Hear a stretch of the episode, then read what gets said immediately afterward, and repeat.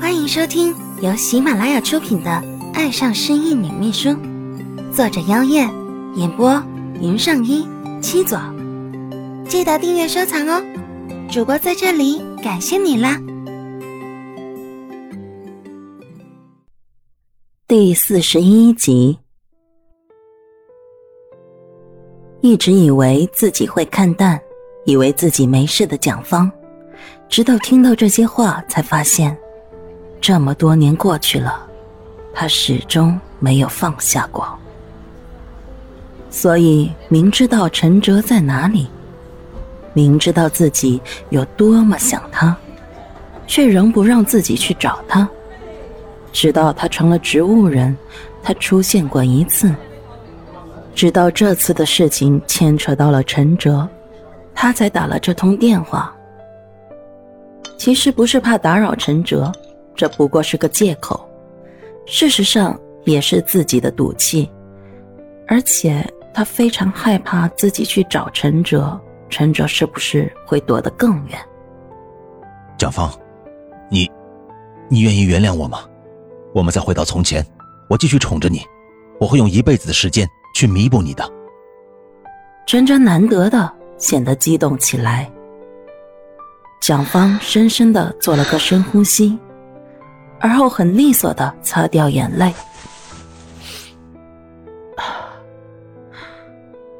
你的宠，是对妹妹的宠。你的弥补方式不一定是我想要的。你说的对，你确实自私。你老是用自己的想法，来强迫我接受，也不问我愿不愿意。芳芳，陈哲声音恍惚，心痛难当。是啊。蒋芳对他的情，他不是不知道。他单方面的认为自己对蒋芳是兄妹之情，然后断然拒婚，不管后果的逃掉。现如今，他还想要单方面的补偿，而这补偿仍旧不是蒋芳想要的。蒋芳勇敢的抬起头，认真的看着这张让他怎么也忘不掉的脸，眼眶含泪，却笑得坚强美丽。不过，我还是想给你这个机会。正所谓多一个朋友，总比多一个敌人好，所以多个哥哥疼，总比多一个陌生人来气自己的好。你说是吧？陈哲本已黯然的眼眸瞬间又亮了起来，不敢置信的直盯着蒋芳看，他就要以为这辈子是不是都没有这个机会了。谁知道蒋方真的愿意给他这个机会？那一刻，他几乎以为自己要重生了一般，心脏都跳动得异常火热。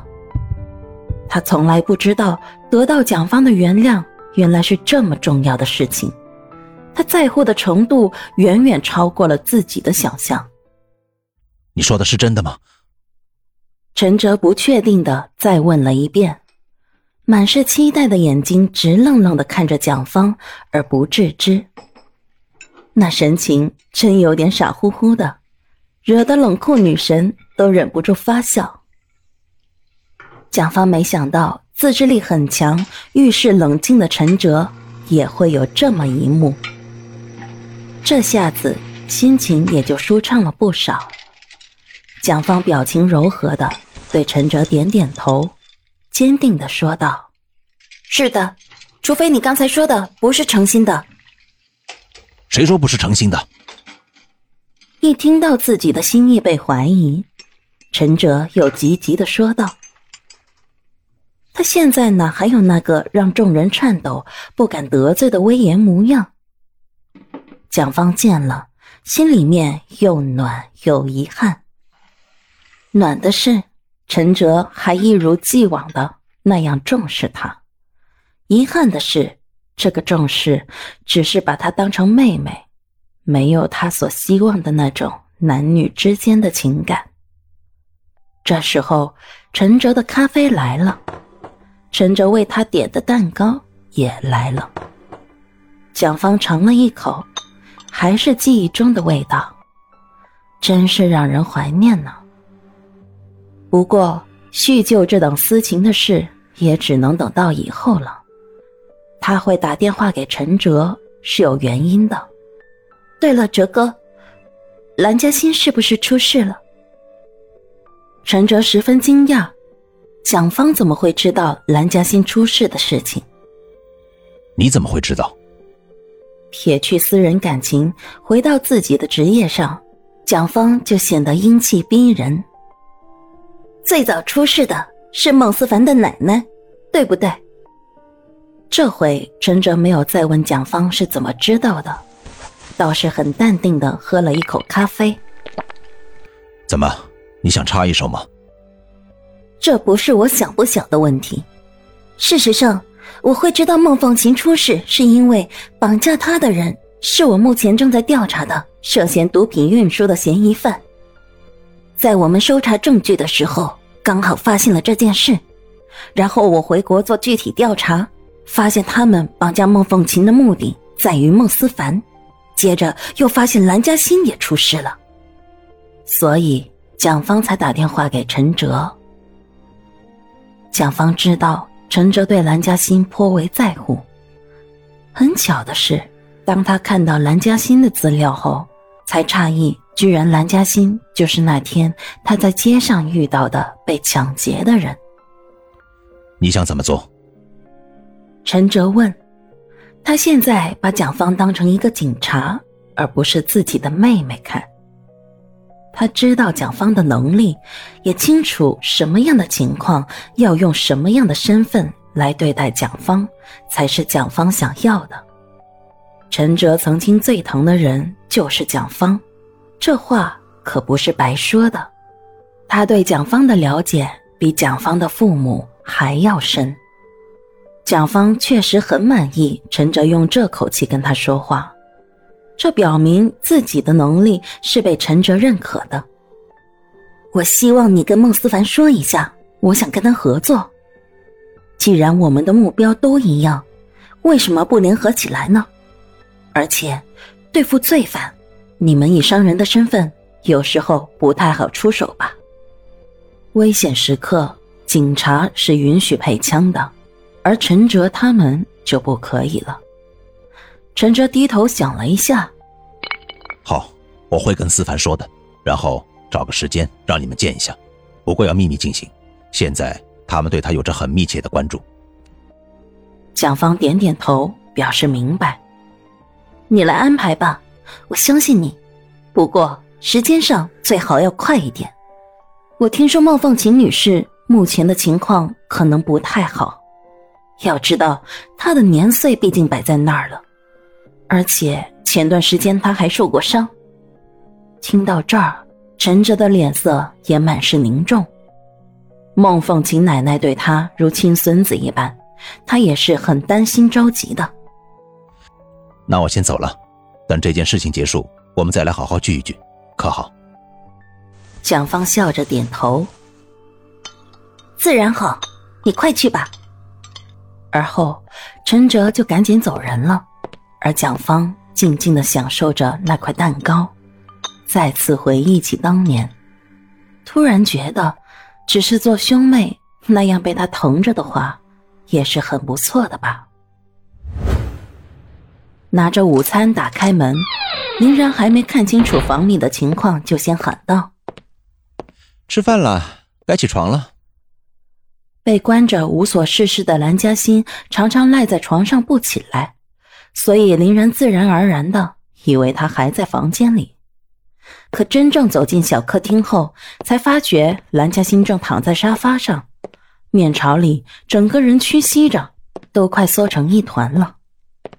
林然走过去，先将午餐放在桌上，笑着说：“怎么也不盖条毯子，不怕着凉吗？都快冬天了，这样躺着不冷吗？”随着他的话落。蓝嘉欣却没有任何动静，应都没有应一声。我说：“林然摇摇头，以为蓝嘉欣又不理他，边说边伸手去碰他一下。林然的手是放在蓝嘉欣的胳膊上的，一下子就感觉到手下的人儿正在发抖。你怎么了？本要嘲讽的话变成了担心的问候。蓝嘉欣仍旧没有回答他。但他感觉到蓝嘉欣抖得越来越厉害，担心之下，顾不上别的，林然一个使劲就将蓝嘉欣翻过身来，随后就看到蓝嘉欣苍白的没有血色的脸蛋，紧闭的眼睛，皱着的眉毛，似乎是很痛苦的样子。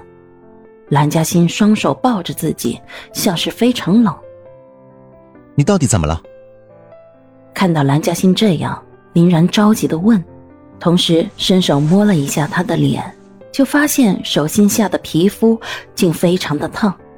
林然一惊之下，又试着把手放在蓝嘉欣的额头上，然后便惊呼起来：“天啊，你发烧了，好烫！”这回蓝嘉欣总算睁开了眼睛，不是半睁，有些娇嗔的看了林然一眼，又痛苦的闭上了眼睛，像是在斥责林然太吵一般。